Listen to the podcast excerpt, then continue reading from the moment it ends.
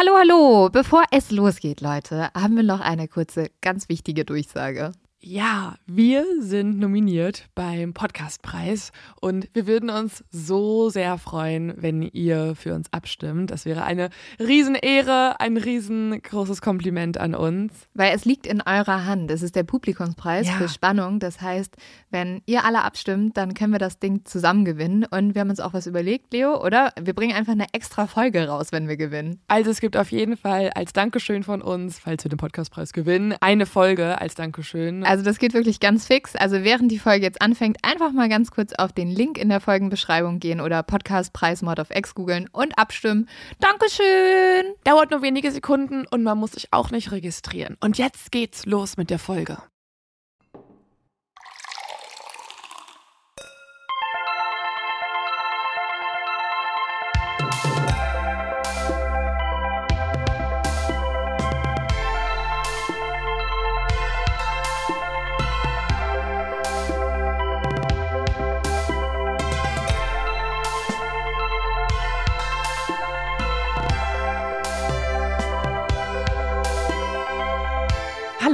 Und herzlich willkommen bei Mord auf Ex. Mein Name ist Leonie Bartsch. Und mein Name ist Lynn Schütze. Normalerweise erzählen wir uns gegenseitig einen Fall. Heute ist es Mhm. aber ein bisschen anders. Wir reden über einen sehr aktuellen Fall. Und es ist wirklich fast einer der verzwicktesten, Mhm. verwirrendsten, größten True Crime Fälle, den ich die letzten Jahre lang beobachtet habe. Mhm. Leute, macht euch wirklich gefasst auf einen Marathon hier mit ein paar Sprints ab und zu und wir haben uns die letzten Tage über aufgewärmt, haben alles irgendwie gelesen und geschaut, was es in diesem Fall gibt und es ist sehr viel. Es ist sehr viel. Wenn du so von Aufwärmen und Sprints und so sprichst, finde ich das so geil, weil wir beide, die wirklich eigentlich gar keinen Sport machen, jetzt sehe ich uns so vom Laptop so stretchen und so. Ja. Oh, ich bin ready, die, so die Finger so ein bisschen knacken, so. Ja, ich, meine Aufwärmübung war nochmal die Netflix-Doku nochmal zum zweiten Mal zu schauen. Wie schnell kann ich tippen? Genau, und dann habe ich nochmal einen Sprint in den Gerichtsakten reingemacht. Doku auf 1,5 Geschwindigkeit. Bam, bam, bam. Ja, wir sind, wir sind, Leute, wir sind richtig ready Ja. und ähm, wir, wir müssen uns diesen Fall genauer anschauen. Es ist, Es ist so ein Fall, wo ich echt öfters gedacht habe, das kann sich niemand ausdenken. mhm. Also wirklich wieder so ein Fall, da komplett. du guckst die Doku und denkst so, nee, das ist doch, das ist doch geskriptet, so das kann doch nicht wahr sein. Und dann fängst du an, das zu googeln und du siehst die wahren Hintergründe und du sagst, boah, es ist noch krasser, es Ja.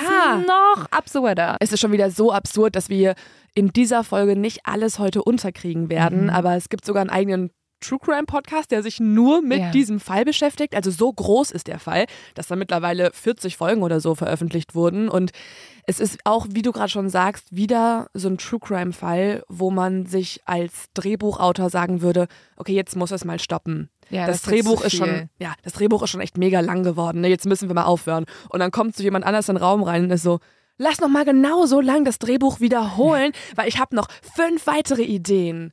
Ja, und So dann sind ungefähr. alle so, nee, nee, nee, jetzt chill mal, das wird unrealistisch.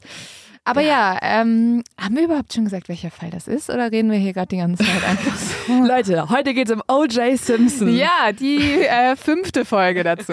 Nein, es geht tatsächlich heute auch um O.J. Simpson, aber es geht hauptsächlich um die Murdoch Murders.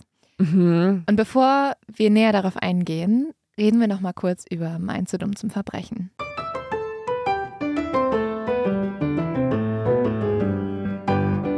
Also Leo, ähm, das ist diesmal kein typisches zu dumm zum Verbrechen. Es ist eher ein Identitätsdiebstahl. Oh Gott. Und zwar habe ich eine Nachricht bekommen und ähm, die Nachricht ist von Lynn und Lynn hat Folgendes geschrieben. Wurde deine Identität geklaut? Ja. Hello Lynn, funny story. Aber ich wurde in einer Bar für dich gehalten und habe den ganzen Abend Drinks umsonst bekommen. What? Sorry, warum kriege ich das nicht? Aber okay, weiter geht's. Ich war aber schon etwas tütelig und habe das gar nicht gecheckt. Ich war mit einer Freundin an der Bar und wir haben uns über Podcast unterhalten. Es haben sich drei ziemlich hübsche, und jetzt sagt sie Männers, zu uns gestellt und haben sich vorgestellt. Bei der Frage, was wir so hören, habe ich mit True Crime geantwortet. Einer der Männer hat etwas nachgedacht und fragte dann Mord of X. Ich war total happy, dass jemand meinen Lieblingspodcast kennt und habe sehr begeistert mit Ja geantwortet. Der Typ wirkte begeistert und erzählte mir, dass das auch der Lieblingspodcast seiner Freundin wäre. Er fände den auch total gut und wir wären sympathisch. Naja, ab dann haben wir keinen Drink mehr gezahlt. Also erstmal danke für die Komplimente Ja. an den unbekannten Mann an der Bar, der nicht uns die Drinks ausgegeben hat, Ja. sondern deiner Doppelgängerin. Bin ein bisschen beleidigt. ich bin auch ein bisschen sauer. Zeig mal kurz ein Foto. Ja, sie ist blond. Ich glaube, Wow. sie ist ultra hübsch. Damit ist sie ja Ich- super individuell und nicht wie 50 also Prozent. ich habe das sehr als Kompliment gesehen, muss ich oh sagen. ja, sie ist sehr ne? hübsch. Ja, ja. sie ist sehr hübsch. Ich weiß einfach noch nicht, ob sie nicht vielleicht wirklich deine Identität geklaut hat. Wahrscheinlich, oder? Ob das jetzt auch öfter passiert, ob uns jetzt mehr Leute berichten, Ja. die einfach blond sind und deswegen Drinks kriegen, weil sie auch sich als Lynn vorstellen. Aber vielleicht finde ich das gar nicht schlecht. Also Lynn wird auch auf der Tour statt mir ähm, auftreten. Ich bin dann irgendwie auf den Bahamas oder so. Stimmt, Arbeitsteilung ab Ja, ist jetzt. doch super. Perfekt. Aber heute haben wir dich ja hier und ähm, Gott sei Dank bist du da, weil du kennst alles hoffentlich jetzt in diesem Fall, in den wir einsteigen. Er ist hochaktuell und ich bin mir ziemlich sicher, es wird einer der größten True Crime-Fälle unserer Zeit werden. So, Leo, aber ich würde sagen, dann starten wir jetzt auch mal mit dem Fall.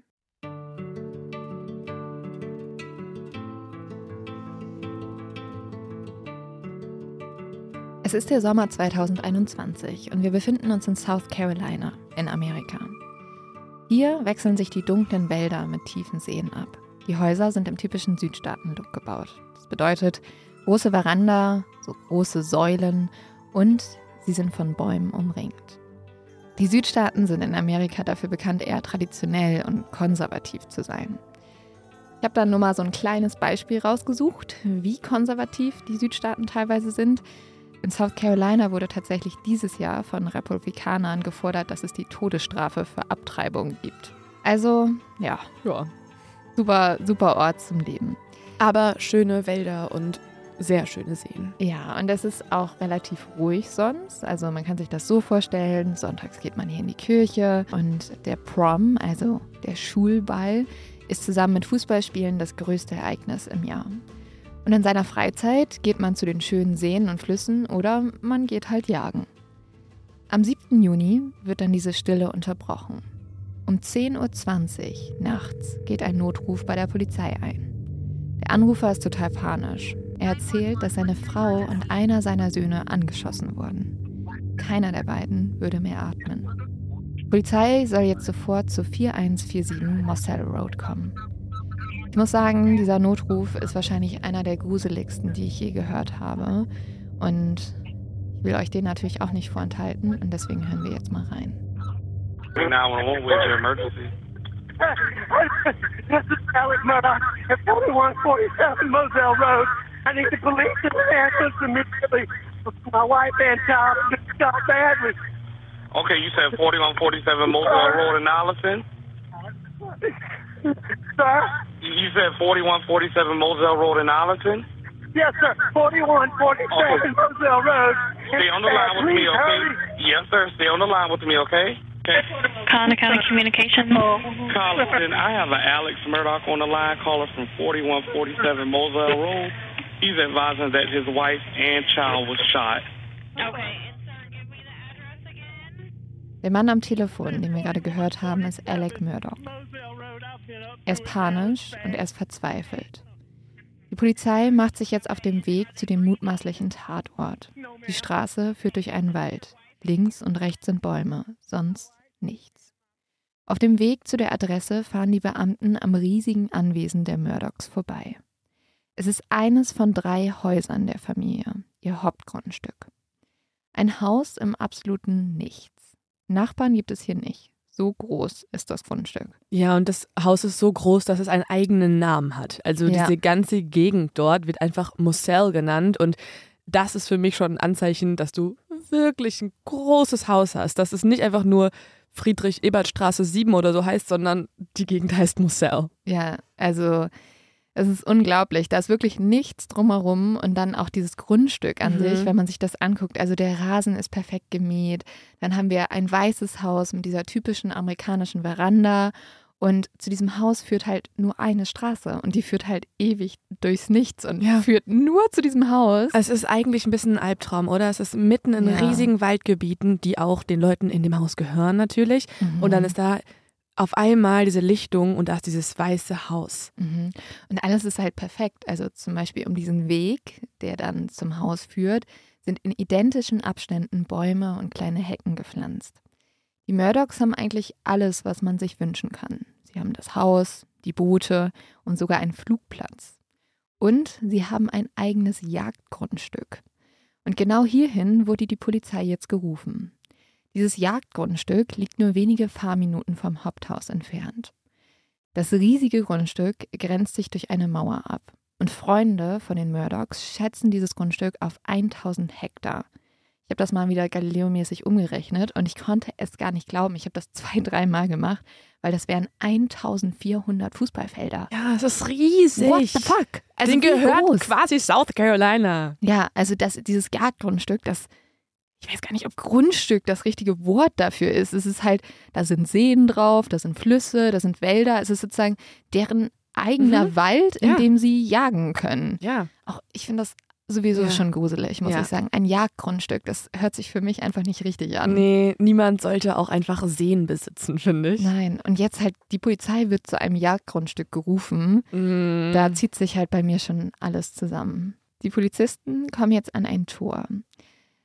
Vor ihnen stehen zwei große Säulen, auf welchen Lichter angebracht wurden. Dieses Tor zeigt deutlich, der Besitzer des Anwesens hat Geld, viel Geld. Und hinter dem Tor lassen sich dunkle Tannen erkennen. Zwischen ihnen führt die Straße weiter. Es ist ruhig hier. Normalerweise würde man jetzt wahrscheinlich friedlich sagen, aber spätestens jetzt trifft das nicht mehr zu. Die Polizisten müssen jetzt einige Minuten die Auffahrt hinunterfahren, bis sie überhaupt am Hauptsitz des Jagdgrundstücks angekommen sind. Und sie kommen ja jetzt zum Hauptsitz von der Familie Murdoch. Und vielleicht können wir mal kurz darauf eingehen, warum diese Familie überhaupt dieses riesengroße Grundstück besitzt und die ganzen Wälder und so weiter. Also wer sind die Murdochs überhaupt? Genau, also das Familienoberhaupt ist Alec Murdoch. Er ist einer der erfolgreichsten und auch einflussreichsten Anwälte der amerikanischen Südstaaten. Er und seine Familie dominieren das Gesetz in der Region seit über 100 Jahren. Einige sagen sogar in Hampton County, also das ist der Bezirk, in dem Mhm. wir uns befinden, dass hier die Murdochs das Gesetz sind. Sie nennen die Gegend ja sogar inoffiziell nicht Hampton County, sondern Murdoch County. Ja, es ist verrückt. Also das liegt halt daran, dass Alex Vater, sein Großvater und sein Großgroßvater in diesem Bezirk alle hoch angesehene Staatsanwälte waren. Es ist also eine Anwaltsdynastie, die hier wohnt. Und nicht nur das, die Murdochs besitzen auch noch zwei Anwaltskanzleien, welche spezialisiert auf Personenschäden und Versicherungsfälle sind. Das heißt, die klären eigentlich alles Rechtliche in der Gegend. Und außerdem pflegen sie auch noch sehr, sehr enge Beziehungen zur Strafverfolgungsbehörde, also zur Polizei. Also wir müssen das uns mal vorstellen, das ist einfach eine Familie, die seit über 100 Jahren im Gericht verankert ist. Also wenn in der Gegend irgendwas passiert, es irgendeinen Fall gibt, der vor Gericht verhandelt werden muss, dann sitzt da in den meisten Fällen ein Murdoch im Gericht und Ja. entscheidet mit darüber, was hier eigentlich passiert ist. Und sie sind natürlich auch die reichsten Leute in der Gegend. Sie sind so ein bisschen wie die Royals von Hampton County, Mhm. ne? Ja, also eigentlich haben diese Menschen alles, was man sich wünscht. Bis zu diesem Tag im Sommer 2021, wo bei der Polizei der Notruf eingeht. Die Polizei ist jetzt mittlerweile auf dem Jagdgrundstück der Murdochs angekommen. Einer der Ermittler steigt jetzt aus dem Auto. Seine Bodycam nimmt alles auf, was als nächstes passiert. Die Ermittler gehen über das Grundstück, vorbei an mehreren Hundekäfigen. Neben einem großen Haus stehen zwei große Garagen auf der sonst verlassenen Wiese. Auch so ein paar kleine Hütten kann man im Hintergrund erkennen, aber generell ist es halt einfach so eine Wiese, auf der nichts ist, außer so übergroße Garagen und Häuser. Hier haben die Murdochs auf Feiern und Barbecues veranstaltet. Eingeladen wurden dann der Bürgermeister, wichtige Politiker, Polizeichefs und eigentlich jeder, der irgendwie einen Namen hat. Jetzt sieht es aber ganz anders hier aus. Es ist relativ still und die Dunkelheit wird nur von hellen Scheinwerfern erhellt. Irgendwo bellt ein Hund. Nach ein paar Metern können die Polizisten einen Mann ausmachen. Alec Murdoch steht mitten auf dem Grundstück. Als der Polizist jetzt seine Taschenlampe auf Mr. Murdoch richtet, kann man erkennen, dass er eine kurze Hose und ein weißes T-Shirt trägt. Mr. Murdoch ist ein großer Mann. Er hat helle Haut und helle Haare und obwohl er schon über 50 ist, hat sein Gesicht immer noch etwas Jungenhaftes an sich. Also man Mhm. sagt eigentlich so, so ein Bubi-Face eigentlich, oder? Ja, dafür, dass er jetzt so als der krasseste Anwalt gilt, finde ich, sieht er jetzt nicht so tough aus, wie man Mhm. sich das irgendwie vorstellen könnte, sondern Ja, Ja. halt echt noch so ein bisschen, also als wäre er noch so ein Teenager fast, oder? Der halt ein bisschen erwachsen geworden ist. ja, Ja. guckt euch den mal an. Ja, guckt euch das mal an. Könnt ihr auf Instagram machen, wie immer. Sofort fängt Mr. Murdoch an zu sprechen. Sir, I want to let you know because of the scene, I do. I did go get a gun and bring it Okay, down here. it's in your vehicle. It- I just- Do you have any guns on you at all? lean- no, sir. It's leaning up Okay. against the side of my car. Okay, you're you're fine, man. You're fine. Turn around for me. I don't have any. guns. Okay, yes, sir. I see that. Okay. Ich möchte Sie nur darauf hinweisen, dass ich eine Waffe mitgebracht habe. Wegen dem, was passiert ist. Sie lehnt aber an meinem Auto. Ich habe keine Waffen an mir. Mr. Murdoch streckt jetzt die Hände zum Himmel. Der Polizist sucht ihn kurz ab und versichert ihm dann, alles gut, Sie müssen sich keine Sorgen machen. Man muss jetzt aber auch sagen, auf diesem Grundstück sind eh überall Waffen. Also es ist ja ein Jagdgrundstück. Es gibt sogar einen Waffenraum mit 27 Waffen drin. Also ähm, ja, ich glaube, da gibt es auf jeden Fall genug Waffen, wo sich die Polizei erstmal mit beschäftigen kann. Mr. Murdoch verschränkt jetzt die Arme. Sieht so ein bisschen so aus, als wäre ihm kalt. Dann bricht er zusammen. Er scheint offensichtlich unter Schock zu stehen. Immer wieder sagt er, es ist wirklich schlimm. Es ist wirklich schlimm. Dann erzählt er noch etwas. This is the firearm you brought from inside the house. Yes, sir. Yes, sir. I went and got. This is a long story. My son was in a boat wreck oh, a few months back. He's been getting threats. Most of it's been benign stuff we didn't take serious. Okay. Um, you know, he he's been getting like punched. Um, I know that's somebody. I know that's what it is. Okay. Es ist eine lange Geschichte. Mein Sohn war in einem Bootunfall verwickelt. Er wurde bedroht, einmal sogar geschlagen. Wir haben es aber nicht ernst genommen. Mr. Murdoch weint jetzt, er schluchzt. Doch dann rappelt er sich immer wieder hoch und beantwortet die Fragen der Polizei. Währenddessen rennen andere Polizisten zu den Opfern. Und ich würde jetzt mal beschreiben, wie die aufgefunden wurden. Das ist aber sehr anschaulich, also am besten skippt mal so zehn Sekunden, wenn ihr das nicht so gerne hören mögt. Maggie Murdoch war mehrmals in die Brust und in den Rücken geschossen worden. Durch einen Kopfschuss hat sich ihr Kopf aufgespalten. Dadurch haben sich ihre Haare um den ganzen Körper verteilt. Die Position ihrer Leiche lässt vermuten, dass sie vor jemanden weggelaufen ist. Pauls Leiche wird beim Hundezwinger gefunden. Paul wurde einmal in die Brust geschossen und einmal in den Hals. Pauls Wunden sind so schlimm, dass sein Gehirn sich fast komplett außerhalb seines Kopfes befindet. Paul wurde mit einer Schrotflinte erschossen, Maggie mit einem Sturmgewehr. Diese Waffen können die Polizisten nicht auf dem Grundstück finden. Später wird die Polizei feststellen, dass Maggie wahrscheinlich ihrem Sohn zur Hilfe geeilt ist und dabei erschossen wurde. Während die Beamten den Tatort sichern, spricht der Polizist mit der Bodycam immer noch mit Mr. Murdoch. Er will genau wissen, was passiert ist. When did you get home? Right, Um, right when you called, or did you go to the house first? Where is the house? I came to the house first. My mom has late stages Alzheimer's, and my dad is in the hospital. Okay. I left. I don't know what time. I can go back on my phone and tell you the exact times. Did you check? Okay. How did you pull up? You from back there? Came- I went to the house and they weren't home, which was odd. I tried to call, Okay. and then I knew they had been down here before I left to go to my mom's. Okay. And so uh, that is loaded. Okay. Um, you might want to unload it. But I mean, Mr. Murdoch berichtet, dass er unterwegs war. Seine Mutter hat schlimmes Alzheimer und sein Vater ist im Krankenhaus. Er hatte beide besucht und als er dann nach Hause kam, war niemand da gewesen. Das war irgendwie komisch. Daraufhin hat Mr. Murdoch seinen Sohn und seine Frau angerufen. Doch niemand ist ans Telefon gegangen. Mr. Murdoch erzählt, wie er sich Sorgen gemacht hat und zum Jagdgrundstück gefahren ist. Und hier hat er dann seine Frau und seinen Sohn gefunden. Yeah, well, I've already spoken with Captain Deal. He's got uh, crime scene. He's contacted them. He's also going to give us the assistance of a couple of field agents. Roger that. No. even checking they're dead. ten aren't out. they? Are dead, aren't I they? just turned all those Y- up. yes, sir. That's what it, that's what it looks like. Randy.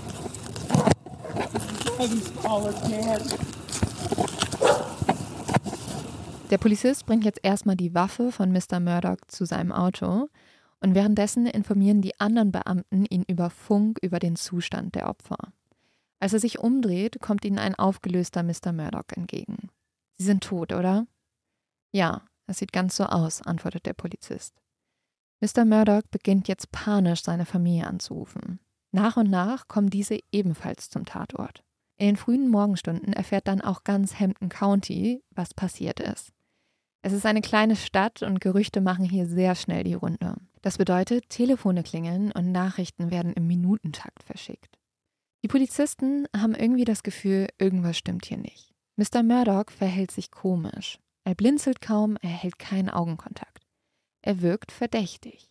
Also überprüfen sie jetzt, wo er sich zum Zeitpunkt der Tat aufgehalten hat. Mr. Murdoch gibt an, zu Hause gewesen zu sein. Er soll einen Mittagsschlaf gemacht haben. Dann ist er weggefahren. Er war bei seiner Mutter und bei seinem Vater. Um etwa 8.05 Uhr hatte er Paul und Maggie geschrieben. Ich gehe Mom und Dad besuchen. Das Hausmädchen seiner Mutter bestätigt das. Und damit hat Mr. Murdoch ein Alibi. Jetzt ist natürlich die Frage, wer war dann der Täter? Ab jetzt wird die Polizei verzweifelt versuchen, ihn zu finden, jedoch ohne Erfolg. Alec Murdoch und sein Bruder schreiben eine Belohnung von 100.000 Dollar aus. Sie hoffen auf Hinweise zum Täter. Mr. Murdoch ist sich sicher, er weiß zumindest das Motiv, warum seine Frau und sein Sohn ermordet wurden. Denn zwei Jahre zuvor hat sich etwas auf einem Boot zugetragen. Und wegen dieser Nacht will sich jemand an ihn rächen. Es ist der 24. Februar 2019 zwischen 2 und 3 Uhr nachts. Ein Fischerboot fährt in eine enge Küstenbucht bei Beaufort, das ist ebenfalls in South Carolina in der Nähe vom Anwesen der Murdochs. Bis auf die Stimmen der Passagiere, den Motor und die Wellen ist es in dieser Nacht in der Bucht sehr ruhig. Die nächsten Häuser sind nämlich kilometerweit entfernt und außerdem ist es auch super neblig. Das einzige Licht, das kommt vom Mond, der sich auf dem Wasser spiegelt und von den Taschenlampen der Passagiere. Das Boot fährt jetzt immer schneller und immer hektischer. Einige der Passagiere fangen jetzt auch an zu schreien. Einer von ihnen rennt zum Kapitän und schreit ihn jetzt auch an. Er soll jetzt endlich mal jemand anderen fahren lassen, er sei nämlich viel zu betrunken und habe die Situation auch nicht mehr unter Kontrolle. Der Kapitän ist ebenfalls ein junger Mann. Er schubst ihn weg und zischt zurück, das ist mein fucking Boot. Ich kenne den Fluss. Das Boot schwappt jetzt immer mehr hin und her und macht unkontrollierbare Kurven. Die Passagiere greifen jetzt nur noch um sich, halten sich irgendwie gegenseitig fest und jetzt geht auch alles ganz, ganz schnell. Der Kapitän des Bootes steuert wie ein Wahnsinniger auf eine Brücke zu, die er aber erst viel zu spät im Nebel erkennt. Eins der Mädchen schreit in die Dunkelheit hinein, das Wasser rauscht an ihnen vorbei und dann knallt es laut. Das Boot prallt jetzt gegen die Pfähle der Brücke und kippt mit dem Schiffsbug nach vorne. Dann wird es schwarz. Einige Minuten später geht ein Notruf bei der Polizei ein. Wir hören mal rein. 911, where's your emergency? Hello? Police fire EMS? Hello? We're in a boat crash on Arthur Street. Where, whereabouts on Arthur Street? In Arthur Street, the only bridge on Arthur Street. What's going on? We, we're in a boat crash. Okay, are you in the water or are you... We're, we're in the boat. Okay. We have someone missing. Okay, okay. Hang on one second, okay? Man kann ja total wenig verstehen. Also im Hintergrund schreien auch irgendwie Mhm. noch Leute, schreien einen Namen. Mallory, habe ich das richtig gehört? Ja, also was du gerade schon sagst, man versteht super wenig und so geht es auch der Frau in der Notrufzentrale. Sie fragt immer wieder, hallo, bitte beruhigen Sie sich, sagen Sie, wo Sie sind, was ist los? Und wie du schon sagst, man hört nur junge Menschen panisch schreien. Man hört, wie sie einfach alle vollkommen außer sich sind. Die Polizei ist dann sehr schnell vor Ort und auch hier sind wieder, wie in den USA üblich, die Bodycams am Filmen, was passiert. Und durch diese Aufnahmen der Polizisten kann man jetzt auch alles wieder rekonstruieren. It's going way too fast. So I don't even know. I finally got to the point I grabbed my girlfriend and put her in my lap in the bottom of the boat and was holding on with my eyes closed. The next thing I know, I'm in water. I can't find. Ja, wir haben gerade gehört, wie ein junger Mann sagt, es fehlt eine Person und daraufhin hat ein Polizist gefragt, ist er zu schnell gefahren und bezieht sich natürlich auf den Kapitän. Und der junge Mann antwortet, ich weiß es noch nicht mal mehr. Es gab einen Punkt, an dem ich meine Freundin umklammert und sie zwischen meine Beine gezogen habe, auf dem Boden des Schiffes. Und dann habe ich nur noch meine Augen zugehalten. Das nächste, was ich noch weiß, ist, dass wir im Wasser waren und jetzt kann ich sie einfach nicht mehr finden. Der junge Mann, den wir gerade gehört haben, das ist Anthony Cook.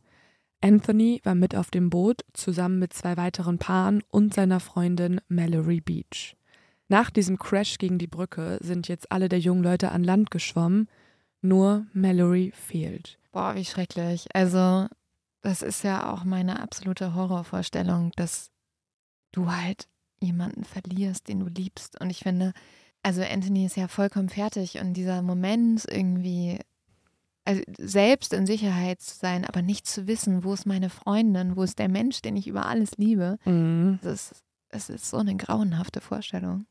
Ja, dabei ist der Abend von der Gruppe auch noch ganz anders gestartet. Also es endete jetzt mit dem absoluten Horrorszenario. Mallory fehlt. Dabei hatten die Freunde eigentlich was ganz anderes geplant. Und zwar, habe ich ja gerade schon gesagt, sind es drei Paare, also die zwei Paare und dann eben Anthony und Mallory. Und das ist so eine Clique, die auch super viel Zeit zusammen verbringt. Und die drei Mädchen sind schon, seitdem sie sehr klein sind, beste Freundinnen. Da ist Mallory, die ja jetzt verschwunden ist. Dann gehört noch Miley zur Gruppe und Morgan. Also die drei M's. Also nennen die sich auch als Gruppe. Die nennen sich sozusagen die drei M's und verbringen sehr viel Zeit zusammen. Sie beschreiben sich auch alle als sehr ähnliche Personen, sehr energiegeladen, extrovertiert und positive Freundinnen. Praktischerweise muss man jetzt sagen, sind ihre Partner wiederum auch alle eng befreundet.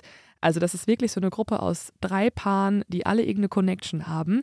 Denn zum Beispiel ist da noch neben Anthony sein Cousin Connor Cook und dann ist da noch Paul Murdoch. Nochmal kurz, um das einzuordnen, ist der Junge, der am Anfang unserer Geschichte umgebracht wurde. Also der gehört zu dieser Murdoch-Anwaltsdynastie.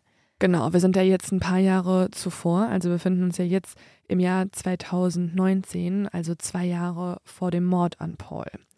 Und das ist ja das Ereignis, was Alec Murdoch für relevant für den Mord hält. Paul kommt ja, wie wir gerade schon gesagt haben, aus dieser krassen Familie und dementsprechend verbringen die Freunde auch immer sehr viel Zeit auf seinem Anwesen, weil bietet sich ja auch irgendwie an, ne? Dort sind Flüsse, Seen, sie haben dort äh, eine Hütte, wo sie immer feiern können, sie haben Sportanlagen, sie haben das Flugzeug und eben auch das Boot. Außerdem gibt es dort auch immer sehr viel Alkohol. Das ist auch für die Freunde ein triftiger Grund, um sich bei Paul zu treffen, denn im Gegensatz zu anderen strengen Eltern ist Pauls Familie da so ein bisschen offener für das Thema und findet das auch nicht ganz so schlimm, wenn da mal Schnaps rumsteht oder Bier für die Gruppe und dementsprechend kann da auch immer ganz gut gefeiert werden. Beziehungsweise Mr. Murdoch, also Alec Murdoch, der besorgt sogar den Alkohol für die Jugendlichen. Ja, der ist da schon sehr, sehr, sehr locker, obwohl teilweise die Gruppe auch schon mit 14 Jahren dort getrunken Ja, hat. ist ein bisschen fragwürdig. Mhm. Auch wenn wir Mord of X heißen, das segnen wir nicht ab. Aber die Gruppe hat auch ähm, sehr viel Zeit und sehr viel Privatsphäre dort. Also es gibt sozusagen auch eine private Bucht, die den Murdochs gehört. Die heißt nur Murdoch Island. Und dort kann die Gruppe dann immer mit einem Jeep oder eben mit dem Fischerboot hinfahren. Und genau so auch an diesem Februarwochenende. Da hat Paul die Gruppe wie so oft zum Feiern eingeladen. Sie wollen am Abend auf eine Art Oyster Roast Party, also so eine Art Barbecue, wo man Austern schlürft. Das machen auch brät. nur reiche Menschen. Ja, die in South Carolina wohnen Ja. wahrscheinlich Ja, und gut. eine eigene Murdoch Island haben. Ja, das äh, macht die Gruppe an diesem Abend und Paul schlägt den anderen auch noch vor, dass sie vorher auch mit seinem Boot erst zum Murdoch Island fahren könnten und dann rüber zur Oyster Roast Party. Boah, das ist so anders als meine Jugend. Also, Ja. Ich bin zu Fuß zum Heideblütenfest gelaufen und hatte äh, war irgendwie happy, wenn ich dort so mir Bier Sa-. Sangria-Eimer geteilt habe mit Leuten und die sind so, wir fahren mit dem Boot zur Austernparty. Ja. Okay, Leute, okay. Ja, der Rest der Gruppe ist ja auch nicht aus solchen Verhältnissen. Die haben nur das Glück, dass Paul in der Gruppe Ja. ist und der Gruppe halt alles organisiert, was sie wollen. Mhm. Und man kann jetzt auch durch verschiedene Kameraüberwachungsvideos rekonstruieren, was an dem Abend noch passiert ist. Die Videoüberwachungskamera eines Supermarktes zeigt, wie Paul am gleichen Tag Drinks für die ganze Gruppe kauft. Da er aber wie die meisten der anderen erst 19 Jahre alt ist, Kameras zeigen jedoch, wie er der Kassiererin den Ausweis seines älteren Bruders hinhält, der ihm sehr ähnlich sieht. Buster heißt er. Die sehen sich sowieso alle total ähnlich. Ja. Also ich finde Paul, Buster und ihr Vater, also Mhm. Alec Murdoch, die sehen alle total gleich aus vom Gesicht. Voll, voll. Also da, da siehst du auf jeden Fall die Connection. Mit den Händen voller Flaschen geht Paul jetzt zurück zum Auto und feiert sich auch so ein bisschen, weil er hat es ja geschafft. Er konnte Drinks für die ganze Gruppe illegal besorgen. Und daraufhin fährt die Gruppe dann zum Oyster Barbecue. Gegen 12 Uhr nachts ist dort die Party vorbei und die Gruppe geht zurück aufs Boot. Die meisten aus der Clique wollen nach Hause und schlafen. Aber Paul will das noch nicht. Paul will weitermachen. Laut Zeugenaussagen der anderen Anwesenden besteht er jetzt darauf, dass sie noch weiter trinken und in eine Bar fahren. Deswegen steuert das Boot jetzt eine Bar an, legt dort am Hafen auch an und der Rest der Gruppe wartet jetzt draußen, während Paul und Connor, der andere Junge noch, in der Bar sich ein paar Shots gönnen. Auch man muss sagen, also eigentlich war das schon, bevor sie zu dieser Bar gefahren sind, haben die schon teilweise überlegt, ob die halt separat sich ein Uber buchen oder so, weil die alle schon gesagt haben, hey, wir sollten nicht mehr mit diesem Boot fahren. Und da, also da war Paul schon zu betrunken Mhm. und dann gehen die noch in eine Bar und nehmen Shots. Vor allem auch nur zwei der Gruppe, also der Rest wartet ja. Das ist ja auch nicht gerade das coolste Verständnis von Partynacht miteinander, wenn nur zwei an der Bar sich halt die Shots gönnen. Paul randaliert von nun an auf dem Fischerboot, was seine Freunde, muss man sagen, aber von ihm gewohnt sind. Er schreit dort nun seine Freundin an, er gibt ihr sogar eine Ohrfeige und spuckt sie an, und das macht er vor allen seinen Freunden. Die hatten halt auch keine gute Beziehung, ne? Also ähm, Paul soll seine Freundin halt mehrmals gewalttätig angegangen haben. Mhm. Ja, und das hat er jetzt auch vor allen anderen gemacht. Also es ist noch degradierender als ohnehin schon. Die beiden schreien sich an und es ist auch ein bisschen typisch für ihn. Also er macht auch öfter mal vor anderen Leuten Schluss mit ihr und dann kommen sie aber doch nochmal zusammen und die sagen auch nicht wirklich was, weil das ist seine Persönlichkeit, wenn er getrunken hat. So rechtfertigen die Freunde das immer. Ich finde, es ist die Persönlichkeit von jemandem, der von klein auf Ja. mitgegeben bekommen hat, du kriegst alles, was du willst. Komplett, ja. Das ist einfach nicht normal und auch nicht okay, wie er sich verhält. Und seine Freunde, die haben sogar auch einen zweiten Namen für ihn erfunden. Also es gibt so ein alter Ego von Paul. Die Version, wenn er betrunken ist, wird von seinen Freunden nämlich nur Timmy genannt. Und wenn er getrunken hat, sagen sie auch oft sowas wie, oh nein, Timmy ist wieder da, lasst uns abhauen.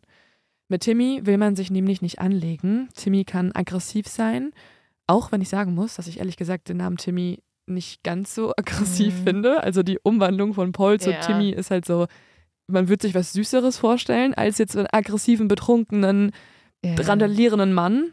Ja gut, aber ich glaube, dieser, also dieser Name ist ja an sich schon ein Witz, ne? Und dann Mhm. machst du dadurch natürlich auch ein bisschen was Lächerlicheres draus. Obwohl es halt gar nicht lustig ist, weil wenn Paul betrunken ist, wird es halt gefährlich, wie jetzt auch. Ja, also das merken jetzt auch alle anderen. Die Gruppe fängt an zu streiten und je mehr sie alle diskutieren, desto schneller fährt Paul in Kurven über das Wasser durch den Nebel. Laut GPS-Signal kann rekonstruiert werden, dass das Boot gegen 2.20 Uhr gegen die Arcus Creek Brücke kracht. Mallory, die hinten im Heck des Bootes auf dem Boden geklammert saß mit ihrem Freund, wird aus dem Boot in das dunkle Wasser geschleudert. Dabei muss sie, im Gegensatz zu den anderen Freunden, gegen irgendwas geknallt sein und dadurch bewusstlos geworden sein. Also dieser Unfall war auch so schlimm, dass man, also von Glück kann man nicht sprechen, Mhm. weil Mallory sowas Schlimmes passiert ist, aber dass die anderen das überhaupt überlebt haben und denen nichts Schlimmeres passiert ist, außer, ich glaube, Connor hat so einen leichten Schnitt an Mhm. der Wange gehabt. Aber ähm, das ist schon unglaublich, dass Ja. die anderen so gut in Anführungsstrichen davongekommen sind. Total. Was die Freunde auch in diesem Moment nicht mitbekommen, ist, dass Mallorys bewusstloser Körper von der Strömung in die Tiefe gezogen wird, während alle anderen panisch umherschwimmen. Mallory ertrinkt ein paar Minuten später und wird immer weiter in den Ozean gezogen. Tagelang werden Rettungskräfte mit Rettungsbooten, Tauchern und einem Hubschrauber nach ihr suchen. Erst acht Tage nach diesem Bootscrash finden zwei Helfer Mallorys Leiche mehr als acht Kilometer südlich des Unfallorts. Nachdem die Polizei jetzt am Tatort eintrifft, passieren aber ein paar merkwürdige Dinge. Anthony, der Freund von Mallory, der ist, wie du gerade schon gesagt hast, unglaublich verzweifelt. Man hört ihm das immer wieder an. Und er springt jetzt auch immer wieder ins Wasser und taucht umher und er will gar nicht mehr aufhören, obwohl er ja auch total erschöpft irgendwann ist. Er versucht halt seine Freundin zu finden. Komplett. Er verlässt diesen Ort auch die nächsten Tage nicht mehr. Einer der Polizisten kann ihn aber jetzt ein bisschen beruhigen und kriegt es hin, dass sich Anthony zum ersten Mal in den Streifenwagen hinsetzt mit einer Decke um ihn. Als Paul aber jetzt vom Boot zum Polizisten geht, wird Anthony wieder unruhiger. Er steht jetzt auf und will am Polizisten vorbeigehen, aber der redet immer wieder auf ihn ein und sagt, setz dich wieder hin, hör auf, setz dich wieder hin. Und auch hier wird die Szene wieder aufgenommen und wir hören mal kurz rein. Oh, you smiling like you're funny. Sit down, sit down. My girlfriend gone, Bo. You think it's funny? Also Anthony sagt ja gerade immer, immer wieder, dass, und das denke ich, sagt er zu Paul, also Paul Murdoch, dass er aufhören soll zu grinsen, weil seine Freundin weg ist. Und ich finde das so krass. Also diese Vorstellung, da ist halt ein Mädchen ins Wasser gefallen, was ja auch eine Freundin von Paul Murdoch war und er grinst da. Also Mhm. da, da kann ich total verstehen, wie sich Anthony super aufregt. Ja, der schreit den ja richtig Ja, an. würde Also, ich auch. Der ist komplett am Ende, der ist panisch, der ist wütend. Sie hätten auch alle sterben können, Ja. ne? Und also sie wissen immer noch nicht, was mit Mallory ist. Sie Und ist da immer grinst weg. du nicht. Da grinst Nein. du einfach nicht. Was ist los mit dir? Ja, das ist halt das Komische. Also Paul verhält sich einfach mega komisch. Er wirkt so, als ob ihn das Verschwinden gar nicht so wirklich jucken würde. Er ist weiterhin komplett betrunken. Ja, er er ist taumelt halt auch um- mega besoffen, ne? Ja. Das erklärt halt sehr viel. Also man muss ihm jetzt nicht unbedingt unterstellen, dass es ihm eh, generell egal ist, aber in diesem Moment ist es ihm auf jeden Fall noch egal. Oder er schnallt es halt nicht, ne? Aber er ist gar nicht mal so betrunken, dass er nicht so ein bisschen bemerkt, was hier gerade vor sich geht. Denn noch auf der Brücke versucht er seinen Vater anzurufen. Und als er seinen Vater nicht erreicht, ruft er seinen Großvater an. Denn Paul hat ja gelernt, dadurch, dass er aus einer der einflussreichsten, reichsten, mächtigsten Familien der Gegend kommt, regeln seine Eltern schon auch immer alles für ihn. Er möchte seinen Anwaltspapa und seinen Anwaltsopa anrufen, sodass er aus der Sache sehr schnell rausgeboxt wird. Ja, die fünf jungen Menschen werden jetzt ins Krankenhaus gebracht, also alle bis auf Mallory, die kann ja nicht gefunden werden. Und auch hier pöbelt Paul weiter rum. Er will sich nicht untersuchen lassen und er wird auch generell vom Krankenhauspersonal als sehr unkooperativ beschrieben. Und gerade als Paul jetzt von der Polizei zum Unfall befragt werden soll im Krankenhaus, platzen plötzlich sein Vater und sein Großvater herein. Sein Großvater ruft nur durch den Raum, ich bin ab jetzt sein Anwalt. Und er sagt außerdem auch, er macht jetzt keine weiteren Aussagen. Während Randolph Murdoch III. den Beamten jetzt erklärt, ja, dass niemand mehr mit seinem Enkel zu reden hat, beginnt nun Pauls Vater Alec Murdoch ganz andere Dinge zu tun. Er wandert nun im Krankenhaus umher und geht von Zimmer zu Zimmer. Zahlreiche Zeugen beobachten jetzt, wie Alec immer wieder mit den Überlebenden spricht und es wirkt auch so, als ob er sie vor der Polizei noch vernehmen möchte. Und an einem der Überlebenden ist er sehr interessiert, an Connor, der Junge, der mit Paul zusammen in der Bar war und auch betrunkener als der Rest der Gruppe ist. Er warnt jetzt Connor immer wieder, dass er nichts sagen soll. Zur Polizei soll er nichts sagen, aber auch zu niemandem sonst was. Und auch Paul geht jetzt zu Connor und sagt ihm, alles wird in Ordnung werden. Halt einfach deinen Mund und sag ihm, dass du nicht wüsstest, wer gefahren sei. Was Connor aber natürlich jetzt merkt, ist, dass Paul und dass auch Alec natürlich versuchen, ihm die Schuld in die Schuhe zu schieben. Ihnen ist egal, dass noch eine von ihnen, Mallory, nicht aufgetaucht ist. Ihnen ist in diesem Moment nur wichtig, dass Paul verschont bleibt. Und das erklärt übrigens auch folgende Aussage, die Anthony gegenüber einem Polizisten noch auf der Brücke gesagt hat. You all know Alec Murdoch? Oh, yeah, I know his name. That's his son. That so driving the boat? Good luck. Also er hat gerade gesagt, wissen Sie, welcher Sohn das ist? Das ist der Sohn von Alec Murdoch. Viel Glück damit. Und das fasst eigentlich ganz gut schon mal den ersten Teil dieses Falles zusammen. Also Journalisten und Beobachterinnen des Falls urteilen über die Handhabung des Bootunfalls, dass die Polizeiarbeit vor Ort aus kompletter Inkompetenz bestand. Alec Murdoch konnte noch vor Ort die Beamten beeinflussen und ohnehin muss man sagen, haben die meisten von ihnen auch private Verbindungen zu ihm und zu seiner einflussreichen Familie. Telefondaten von dieser Nacht zeigen, dass diverse Anrufe von den Murdochs zu den Beamten gemacht wurden. Und das Ganze geht so weit, dass die Eltern von Mallory, also von dem vermissten Mädchen, bis zum Leichenfund nicht von den Behörden informiert wurden. Ja, weil das ist ja das Schockierende. Also Mallory wird gefunden und sie wird tot gefunden. Das heißt, da ist jemand gestorben und womit sich die Murdochs eigentlich nur beschäftigt haben, ist, wie schützen wir unseren Sohn? Und das macht natürlich sauer. Also eine Familie, die ein Verbrechen vertuscht durch ihre Macht und ihren Einfluss, macht mich wütend beim Zuhören und da kann man natürlich auch verstehen, dass alle anderen, also alle Mitglieder bei diesem Bootsunglück danach sauer auf Paul waren und auf seine Familie. Und damit kommen wir auch zurück zum Mord an Paul und Maggie Murdoch. Hat ihr Tod wirklich was mit diesem Bootunglück zu tun?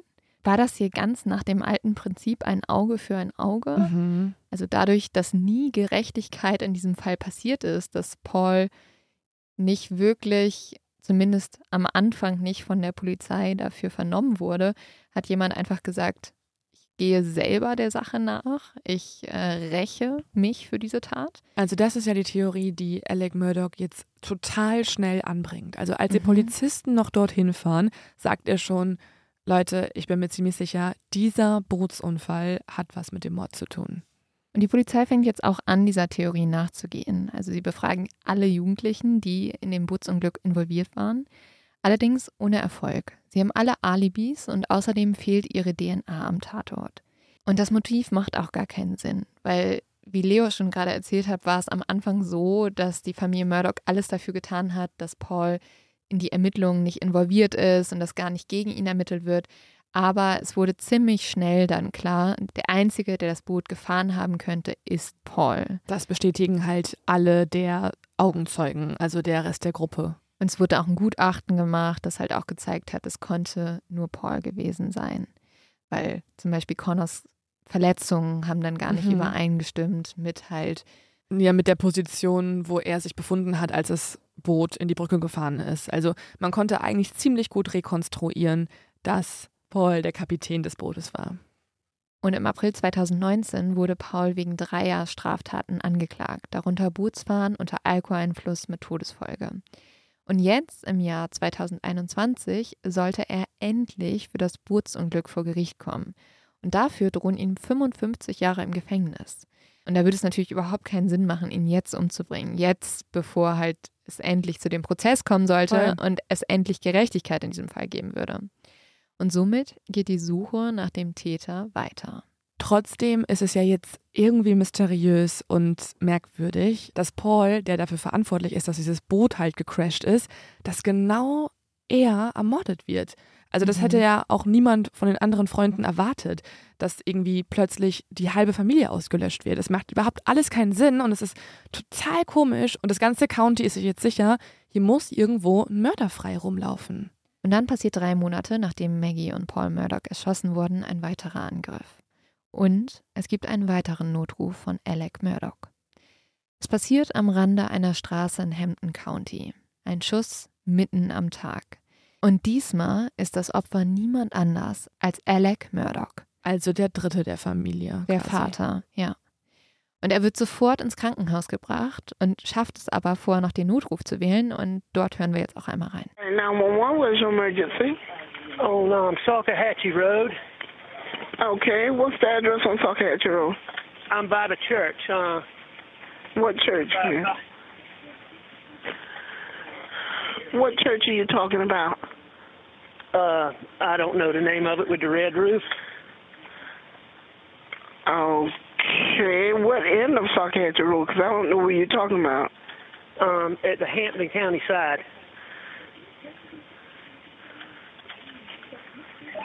Okay, what's going on? I stop. I got a flat tire, Mhm. and I stopped, and somebody stopped to help me. And when I turned my back, they tried to shoot me. Oh, okay. Were you shot? Yes, but I mean I'm okay. You shot where? Where were you shot at? Okay. Trouble seeing, and I'm bleeding a lot. Where where part of your body? Uh, I'm not sure. Somewhere on my head. Your head? Also Alec Murdoch hat gerade im Notruf erzählt, dass ihm von einem Fremden in den Kopf geschossen wurde, als er gerade einen platten Reifen austauschte. Ja, es ist total absurd. Also er hat einfach gerade irgendwie, weil er eine Autopanne hatte, seinen Reifen gewechselt und dann hat ihm einfach jemand von hinten in den Kopf geschossen, erzählt er. Die Frau fragt auch die ganze Zeit nach, ja, aber sind sie verletzt und so und man muss schon sagen, dafür, dass gerade jemand versucht hat, ihn zu ermorden. Und ihn um den Kopf geschossen hat. Ja, klingt er ziemlich ruhig. Ja, das liegt daran, dass die Verletzung nicht so schlimm ist. Also, Trotzdem ist überall Blut, ne? Ja, ja. Aber er wird jetzt ins Krankenhaus gebracht und er wird tatsächlich auch zwei Tage später wieder entlassen. Er hat zwar einen gebrochenen Schädel gehabt, aber keine wirklich schlimmeren Verletzungen. Also die Kugel ist nicht ins Gehirn eingetreten. Mhm. Jetzt ist natürlich die Frage, hatte der Mörder von Paul und Maggie es etwa auch auf Alec Murdoch abgesehen? Also hat jemand auf die ganze Familie Murdoch abgesehen? Also ab jetzt ist der Fall auch in aller Munde. Die Medien berichten darüber, weil jetzt wird einfach systematisch gerade versucht, eine Familie auszulöschen. Und das ist natürlich sowas von gruselig und absurd. Ja, mh, eigentlich schon. Mhm. Aber jetzt setzt sich die Polizei mit dem Angriff auf Alec Murdoch mal ein bisschen genauer auseinander. Und je mehr sie es macht, desto merkwürdiger wird es. Zum Beispiel findet die Polizei ein Messer auf der anderen Seite der Straße, mit welchem die Reifen aufgestochen wurden.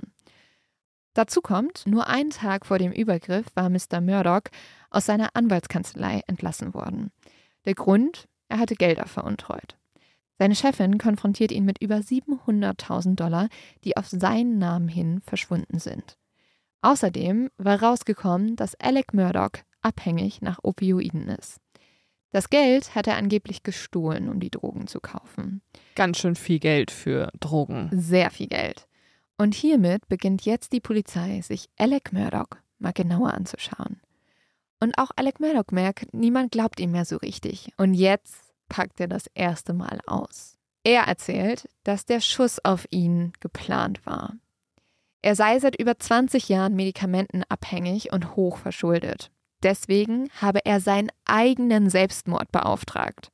Mr. Murdoch hat dafür einen ehemaligen Klienten bzw. seinen entfernten Cousin bzw. seinen Drogendealer beauftragt, ihm in den Kopf zu schießen, damit sein Sohn, der, also er hat ja noch einen Sohn, der Mhm. lebt, Buster, 10 Millionen von der Versicherung bekommt. Oh, was um Himmels Willen. Also Ja. nochmal kurz zusammengefasst, Leute. Ja. Alec Murdoch, das Familienoberhaupt, der erfolgreiche Anwalt, Mhm. hat einfach seinen eigenen Mord beauftragt, Mhm. weil er die Versicherung betrügen wollte.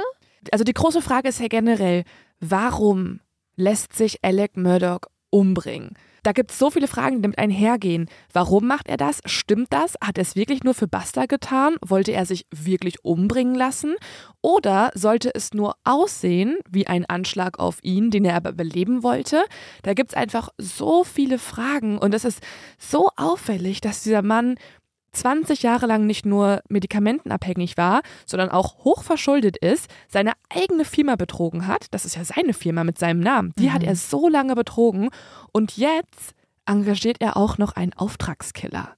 Ja, es bröckelt jetzt. Also die Mhm. Fassade die, von der wundervollen Familie, von der Anwaltsdynastie, die wir euch am Anfang erzählt haben, die fängt jetzt richtig an herunterzubrechen. Ja, je intensiver die Ermittler sich jetzt Alec Murdoch anschauen, desto deutlicher wird, dass er extrem gut darin war, die Wahrheit zu vertuschen und jahrelang ein perfides Spiel mit den Menschen um ihn herum gespielt hat.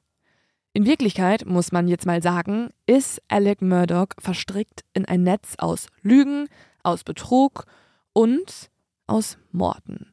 Und kurzer Spoiler an dieser Stelle, wir haben es ja am Anfang schon erwähnt, ein Drehbuchautor wäre jetzt so, okay, es reicht für die Staffel, wir haben jetzt hier genug Crime, wir haben genug Morde, aber kurzer Spoiler, es kommen noch mehr Morde, die mit dieser Familie irgendwie in Zusammenhang stehen.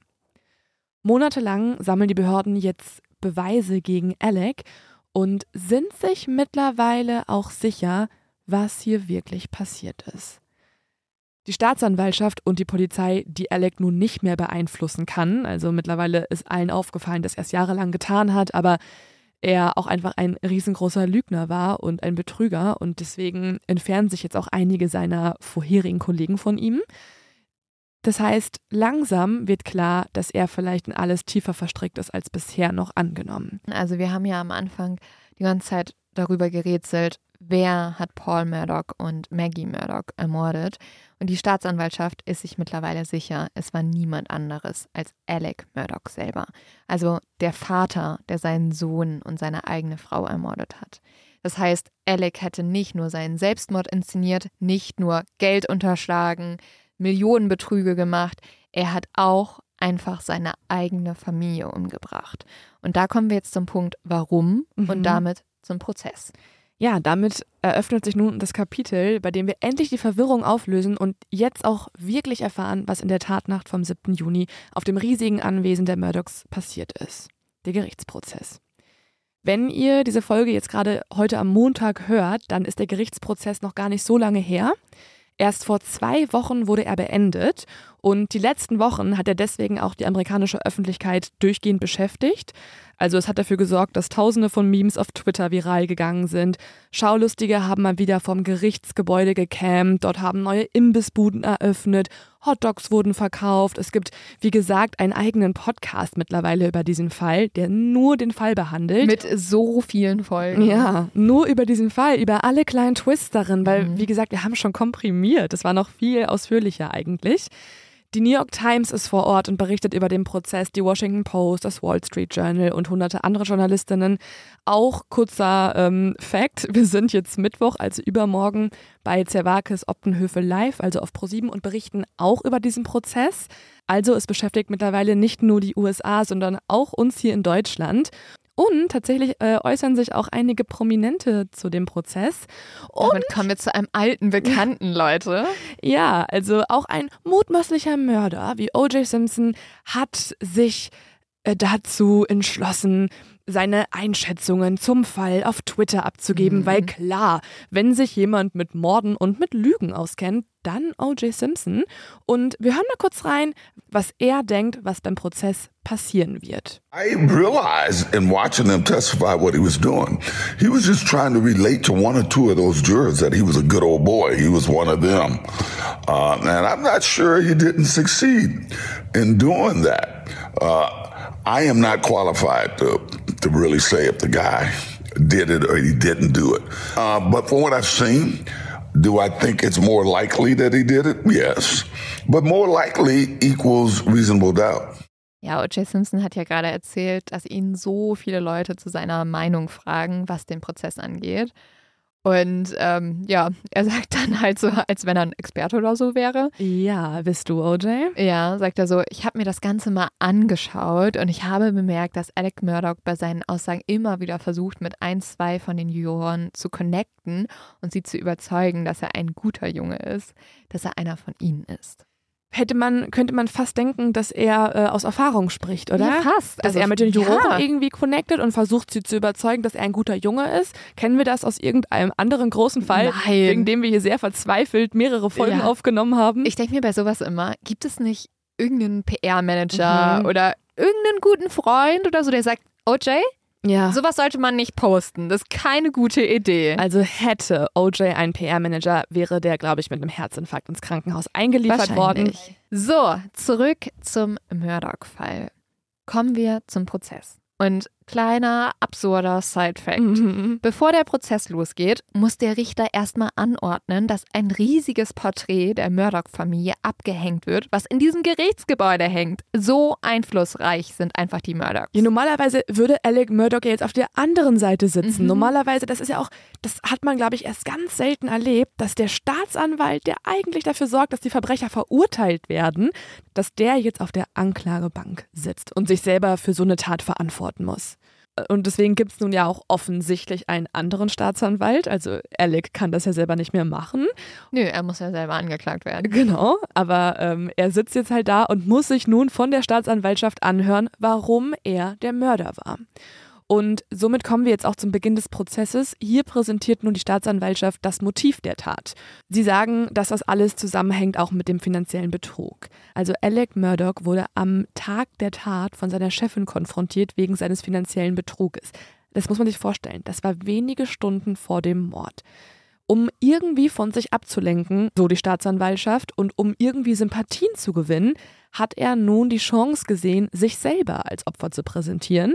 Und er wollte, laut der Staatsanwaltschaft, durch den Mord an seiner Familie Mitleid von der Bevölkerung haben. Überzeugt dich das Motiv? Ich glaube, es war noch was anderes. Ich auch. Ja, was Also glaubst du ich- denn? Also es gibt, gab Gerüchte, dass Maggie Murdoch sich auch trennen wollte. Mhm. Und aber anscheinend hat ja Alec Murdoch wahrscheinlich zuerst seinen Sohn angegriffen. Also ich weiß nicht, ob es da zu irgendeinem Konflikt kam oder so.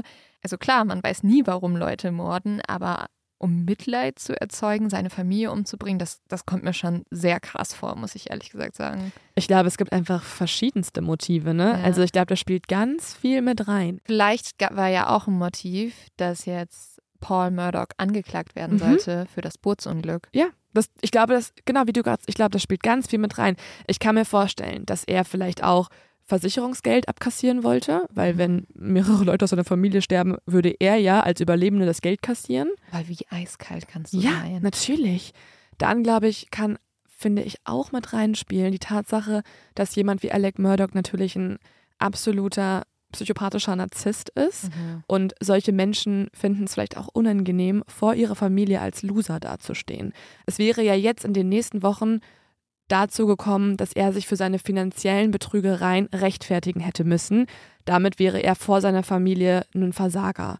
Und teilweise gehen solche Menschen, das haben wir auch in anderen Fällen schon mitbekommen, dann so weit, dass sie, um diese Scham nicht ertragen zu müssen, lieber ihre Familie vorher umbringen, sodass sie bei denen als gute Menschen im Kopf bleiben. Ja, und Narzissten glauben ja auch oft, dass sie selbst am besten darüber entscheiden könnten, wie jemand glücklich wird oder nicht Mhm. glücklich wird. Und vielleicht hat er auch gedacht, irgendwie, ja, jetzt irgendwie, wenn Paul ins Gefängnis geht, Mhm. das würde ihn niemals glücklich machen und die Schande erspare ich ihm und Mhm. unserer Familie. Also das macht alles für mich ehrlich gesagt ein bisschen mehr Sinn. Gut, aber am Ende wissen wir es nicht, solange Alec Murdoch jetzt nicht auspackt. Aber es gibt ja neben den möglichen Motiven auch noch die Indizien in diesem Fall. Und zwar sind dafür die Handys von Paul, Gloria und Alex sehr wichtig, denn die ergeben einen genauen Zeitplan der Nacht. Es kann nämlich tatsächlich ein Video auf seinem Handy gefunden werden. Also generell war Paul jemand, der immer sehr viel gefilmt hat und der auch sehr viele Snapchat-Videos verschickt hat an seine Freunde. Und so gibt es ein Snapchat-Video von ihm und Alec am Abend des Mordes. Hier laufen die beiden noch durch den Wald, sie filmen so ein paar Bäume und kichern und dieses Video schickt dann Paul wiederum seinen Freunden. Und auch das, ey, da hatte ich Gänsehaut, ne? Das ist sein Vater, der mit ihm gerade noch lacht. Die haben gerade noch eine gute Zeit zusammen. Also da ist ja schon der erste Punkt, wo man beweisen kann, dass Alec gelogen hat. Er sagt ja zuerst, als die Polizisten ihn befragen, ganz am Anfang, dass er überhaupt gar nicht auf diesem Jagdgrundstück gewesen ist. Und es wird ja jetzt noch krasser. Ja, es wird jetzt noch krasser.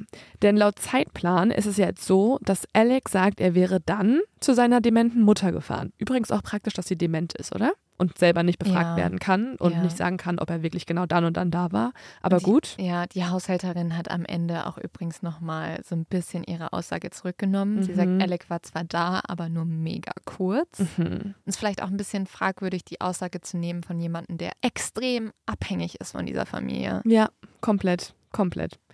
Auf Pauls Handy gibt es jetzt aber einen Beweis, der zeigen wird, dass wir es doch mit einem anderen Zeitplan zu tun haben.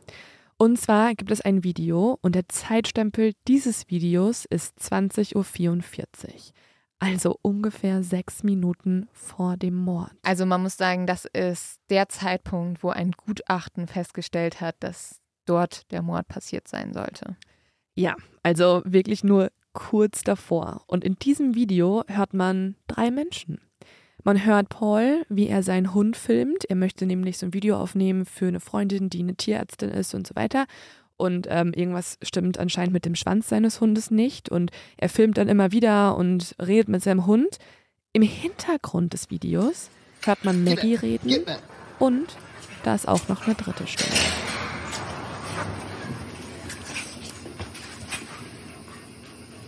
Quit, Cash. Come.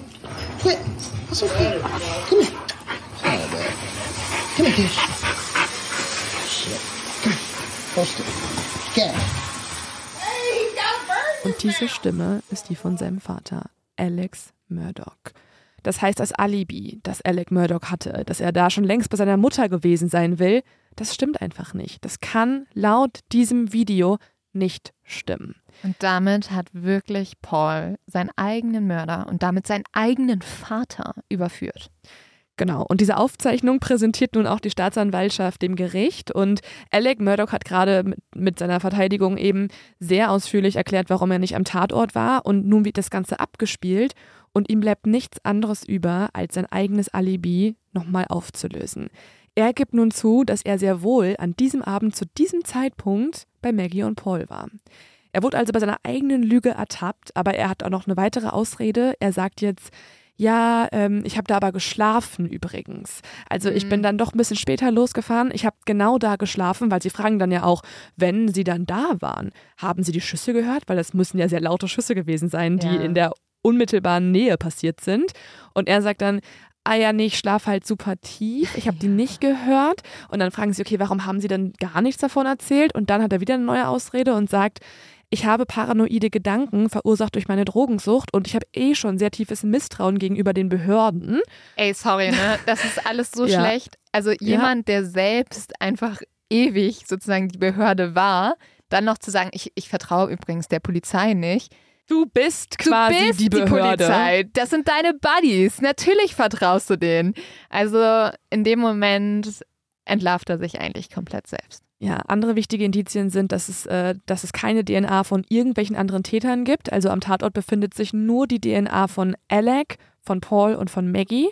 Das heißt, ähm, das ist auch schon mal sehr auffällig. Und dann sind da noch die Schusswaffen. Paul wurde mehrfach mit einer Schrotflinte erschossen und Maggie mit einem Sturmgewehr. Und dieser genaue Typ der Waffe von Sturmgewehr, den gibt es nur sehr selten. Aber wie der Zufall so will, gab es genau diese Waffe auch auf dem Anwesen der Murdochs und genau diese Waffe wurde nach der Tat nicht mehr gefunden und auch nie der Polizei überreicht. Das heißt, beide Waffen, die andere übrigens auch, sind irgendwie in der Nacht verschwunden. Was auch mega makaber ist, eine der Waffen soll Paul zu Weihnachten geschenkt bekommen haben. Alles, was übrigens Alec zu seiner Verteidigung sagt, beziehungsweise sein Verteidiger auch für ihn argumentiert, ist, dass er natürlich seine Familie über alles liebe und dass er niemals sowas tun könnte, abgesehen davon, dass er seine Familie und seine eigene Firma und seine erweiterte Familie Jahre, Jahrzehnte lang angelogen hat. Also das ignorieren wir jetzt einfach Ja. mal an dieser Stelle. Aber ähm, es gibt auch noch einen triftigeren Grund, weswegen ja auch O.J. Simpson sich nicht ganz so sicher ist, dann übrigens, wie er in seinem Twitter-Video sagt, ob es zu einem Schuldspruch kommt. Denn ähnlich wie bei mir, O.J. Simpson, sagt er, hat die Polizei ganz schön viele Fehler an der Spurensicherung gemacht. Ja, aber sorry, ich muss hier kurz noch mal reinspringen. Die Polizei hat unter anderem auch ganz viele Fehler in der Spurensicherung gemacht, weil Alec Murdochs Anwälte und seine guten Freunde angeboten haben, nach der Tat zu helfen. Die haben einfach mitgeholfen bei der Spurensicherung. Der war wahrscheinlich selber so, Leute, ich kann den Fall auch einfach verhandeln. Ich bin Staatsanwalt, Ja. also ich mach das schon. Also die Fehler, es ist geil, dass die Verteidigung das so anbringt, Mhm. sind eigentlich, wie doll die Murdochs in diese Ermittlungen verwickelt waren. Ja, ja, also durch die ganze Korruption ausgehend durch diese Familie kam es überhaupt auch zu diesen ganzen Problemen. Aber ähm, das ist tatsächlich schon ein triftiger Grund, weswegen sich übrigens nun die Jury jetzt auch zur Beratung zurückzieht und noch zwei der Juroren am Anfang der Beratung nicht wirklich von Alex Murdochs Schuld überzeugt sind. Waren die vielleicht auch Besties mit Alec Murdoch? Die haben noch so ein Hunderter vorher zugesteckt Ja. bekommen, aber ja. Leute, Joke, ne? Ganz kurz, das ist nicht so passiert. Vor allem 100 Dollar wären noch viel zu wenig dafür. Die hätten sie auch nicht getan, nee. Ein Dritter in der Jury war noch unentschlossen, aber durch die Beratung lassen sich die drei sehr leicht umstimmen, wo ich mich auch so frage, also die Staatsanwaltschaft hat mega lange versucht, euch zu überzeugen und dann sprechen so ein paar Buddies, so ein paar Juroren mit euch und ihr habt plötzlich eine andere Meinung. Das finde ich immer sehr merkwürdig, wie so Juries funktionieren irgendwie. Ja, aber halt Prozesse sind lang. Man Ja. wird manchmal müde. Ja. I don't know. Wie auch immer, auf jeden Fall entscheidet sich die Jury nach nur weniger als drei Stunden, also es geht jetzt super schnell, dass Alex Murdoch schuldig in allen Anklagepunkten ist. Und damit wird er für zwei aufeinanderfolgende lebenslange Haftstrafen verurteilt. Und der Prozess ist, zumindest was den Mord an Paul und Maggie angeht, nun erstmal vorbei. Aber Leute, aber Leute, Aber. wir haben doch von einem Marathon gesprochen mit mehreren Sprints und Ja. ein paar Verschnaufpausen. Ihr kriegt jetzt eine kleine Trinkpause, ne? Einmal kurz, einmal kurz an die Seitenlinie, ein bisschen Wasser zippen. Komm, wir machen kurz so eine Fahrstuhlmusik rein für alle. Kurz nochmal. Durchatmen, beruhigen. Kein Kaffee jetzt trinken, der Puls muss erstmal wieder runtergehen. Und jetzt treiben wir ihn langsam wieder in die Höhe, weil das war's nicht. Es ist nicht vorbei. Es geht jetzt erst richtig los. Das ist wie diese Spinning-Kurse so. Lena, ich sehe deinen Puls. Du kannst noch mehr. Da Es- geht noch was. es geht Laura, noch höher. das geht noch. Lisa, Lynn, Doppelgängerin. Bist du noch am Start? Wir müssen noch mal durchziehen. Äh, Es wird jetzt, jetzt wird's, jetzt wird's hart, Leute. Oh Weil ich weiß, es war alles schon kompliziert und es war viel los. Und wir fassen jetzt auch nochmal ganz kurz zusammen. Also Alec Murdoch hat richtig viel Scheiße angerichtet und er hat einfach seine eigene Familie umgebracht. Er war einfach ein kranker Psychopath. Das ist schon mal hier die Zusammenfassung. Aber das ist nicht alles. Es gibt noch zwei weitere mysteriöse Todesfälle, die jetzt durch diesen ganzen Prozess ans Licht gekommen sind. Und die müssen wir uns auch nochmal anschauen. die jahrelang vertuscht wurden und unfassbar gruselig sind, finde ich zumindest. Für den ersten Fall gehen wir zurück ins Jahr 2015. Das bedeutet sechs Jahre vor dem Mord an Maggie und Paul und drei Jahre vor dem Bootsunglück. Es ist der 8. Juli 2015 und es ist mitten in der Nacht. Es geht wieder ein Notruf beim Hampton County ein. Und zwar meldet ein Autofahrer einen bewusstlosen Mann, der auf einem Highway liegt, also einer Schnellstraße. Der Anrufer wirkt total verwirrt und unsicher. Er wundert sich, warum ein Mann mitten auf der Straße liegt. Gegen circa 4.30 Uhr am Morgen kommen die Beamten an. Die Straße ist dunkel und nur das Blaulicht und die Scheinwerfer erhellen die Szene. Dort mitten auf dem Asphalt liegt ein Körper. Es ist ein weißer Mann, beziehungsweise eher ein Jugendlicher, und er hat schwere Kopfverletzungen. Zunächst ist jetzt die Vermutung, der Junge hatte kein Gas mehr in seinem Auto, deswegen ist er zu Fuß über den Highway gelaufen, um Hilfe zu holen. Und dabei wurde er von einem Auto angefahren. Ein klassischer Hit and Run also. Aber irgendwas stimmt nicht so richtig. Die Kleidung des Jungen ist intakt und nicht zerrissen. Er trägt noch seine Schuhe und auch sein Handy befindet sich noch in seiner Tasche. So sieht ein Körper nicht aus, wenn er von einem Auto erfasst wurde. Normalerweise ist es so, dass der Aufprall einem sofort die Schuhe auszieht und die Kleidung zerreißt. Und auch die Position des Körpers Ja. passt nicht und die Blutspuren passen ebenfalls nicht. Und du würdest ja auch nicht mitten auf der Straße laufen. Du würdest angefahren werden am Rand der Straße. Ja. ja. Mitten, genau mitten Oder auf der dahin schleudern, ne? Also Ja. wenn, wenn du mitten auf der Straße angefahren wirst, dann fliegt ja dein Körper sozusagen ein Stück. Damals macht die Polizei zwar einen Polizeibericht und auch in diesem Polizeibericht steht, dass es Zweifel an diesem Autounfall gibt, aber niemand forscht näher nach. Was auch sehr gruselig ist, das Ganze ist passiert nicht weit vom Haus der Murdochs entfernt. Also in diesem riesigen Waldgebiet. Mhm. Das ist fast so, als wenn die irgendwie so, jetzt hört sich richtig schrecklich an, aber so auf der Jagd waren. Ja. Also die Polizei kann erstmal nichts weiter feststellen. Sie schreiben einen Bericht, wo drin steht, das war wahrscheinlich kein Autounfall und es gibt Zweifel an diesem Autounfall. Aber weiter nachgeforscht wird nicht. Der Junge, der auf der Straße lag, ist Stephen Smith. Er ging auf dieselbe Highschool wie die Freunde vom Bootsunglück und auch wie Paul und sein Bruder Buster Murdoch. Stevens Mutter kann kaum glauben, dass die Polizei aufhört zu ermitteln und so engagiert sie damals einen Privatdetektiv. Diesen kommen Gerüchte zu Ohren, dass Steven nicht alleine gewesen war. Zwei oder drei weitere Männer sollen mit ihm im Auto gewesen sein. Und dann taucht ein Name auf. Murdoch. Genauer gesagt Buster Murdoch. Also Buster ist Pauls Bruder, der andere der zwei Söhne. Und ja, das Ding ist, dass es in der Stadt sehr viele Gerüchte gibt, dass Buster und Steven eine Beziehung gehabt haben. Das hat auch ein ehemaliger Lehrer in der Netflix-Doku bestätigt. Und anscheinend soll Steven Buster immer wieder Nachhilfe gegeben haben und da soll sich mehr zwischen den beiden entwickelt haben. Aber Freunde und Bekannte von den Murdochs erzählen auch, dass diese total homophob waren. Also, dass die wahrscheinlich das überhaupt nicht akzeptiert hätten. Andererseits soll es so gewesen sein, dass Steven die Beziehung öffentlich machen wollte. Ist Steven also getötet worden, weil Buster Murdoch eine Beziehung mit ihm hatte und das verdeckt werden sollte? Einige vermuten, dass Steven am 8. Juli das Benzin ausging und er deshalb Buster angerufen hat und ihn um Hilfe gebeten hat. Dieser war zu diesem Zeitpunkt gerade auf dem Heimweg von einem Baseballspiel und soll Buster abgeholt haben. Nach Hause hat er, und er war damals mit ein paar Freunden unterwegs, Steven offensichtlich nicht Die Frage ist also, was ist passiert? Stevens Mutter ist sich sicher, jemand hat ihren Sohn ermordet. Und derjenige hat versucht, das Ganze als einen Unfall abzustempeln. Und zwar jemand, dem ihr Sohn vertraut hat. Der ihn vielleicht sogar geliebt hat. 2015 ist der Fall zum Cold Case geworden. Doch nach dem Doppelmord an Paul und Maggie Murdoch erhält die Polizei einen anonymen Hinweis. Sie sollten sich doch bitte den Tod von Stephen Smith nochmal genauer anschauen. Und so wurde der Fall 2021 wieder geöffnet. Und ja, wie ihr merkt, das ist ein Fall, wo so viele Fragen offen sind, wo man auch wirklich das Gefühl hat, dass auch was schiefgelaufen ist.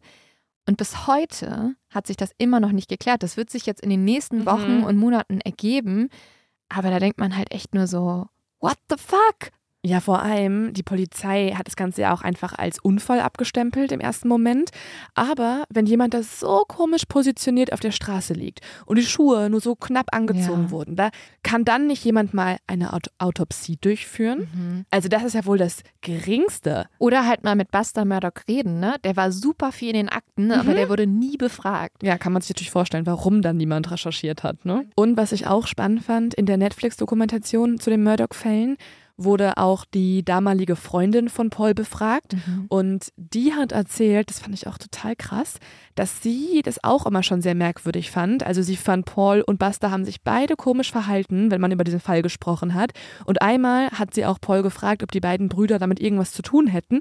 Und daraufhin hat Paul einfach geantwortet, wer würde diese Schwule nicht töten wollen, war seine Antwort daraufhin. Und er hat dann ein noch abfälligeres Wort benutzt dafür. Also ähm, eine sehr, sehr despektierlich schreckliche Antwort und auch nicht lustig. Also wenn es einfach nur dahergesagt war, ist das schon ein bisschen komisch und also ich finde, es wirkt so und sie meinte auch, die haben dann so komisch gelacht darüber und das so abgetan, aber sie hat das Gefühl bekommen, dass da irgendwie mehr dahinter steckt. Ja, also das wird sich hoffentlich wirklich die nächsten Wochen ergeben. Es ist auf jeden Fall merkwürdig und ähm, ja, es scheint kein Unfall gewesen zu sein. Wir verfolgen das Ganze auf jeden Fall für euch und berichten euch dann, wenn sich jetzt hoffentlich durch die Ermittlungen da auch was tu- auftut. Und es ist kaum zu glauben, aber das ist nicht der einzige Todesfall, in welchen die Murdochs verstrickt sind und der jetzt neu aufgerollt wird. Der andere Fall passierte am 2. Februar 2018, also drei Jahre vor dem Mord an Maggie und Paul. Und das war auch das Jahr vom Bootsunglück. Dort ist die 57-jährige Gloria Satterfield, das ist die Haushälterin der Murdochs, angeblich die Treppe runtergestürzt auf dem Grundstück der Mhm. Murdochs. Und die Murdochs, also Alec und Gloria, die haben sie gefunden und die haben erzählt, dass sie angeblich über einen der Hunde gestolpert ist und deswegen die Treppe runtergefallen ist. Das hätte sie noch kurz davor noch gesagt. Ne? So, das waren ja, die aber Hunde. nur, nur zu Alec. Nur Mhm. zu Alec hat sie das gesagt. Und es gibt mehrere Sachen, die auch an dieser Story total komisch sind. Unter anderem hat Glorias Schwester auch erzählt, dass Gloria vor dem Unfall anscheinend Drogen von Alec gefunden hat und sie total Angst hatte, ihn darauf anzusprechen. Und Alec hat extrem profitiert von diesem Unfall. Total krass. Er hat nämlich danach, so nett wie er ist, angeboten, das alles selber zu übernehmen und sich selber zu verklagen, weil ähm, ja, Gloria ist ja auf seinem Grundstück gestorben.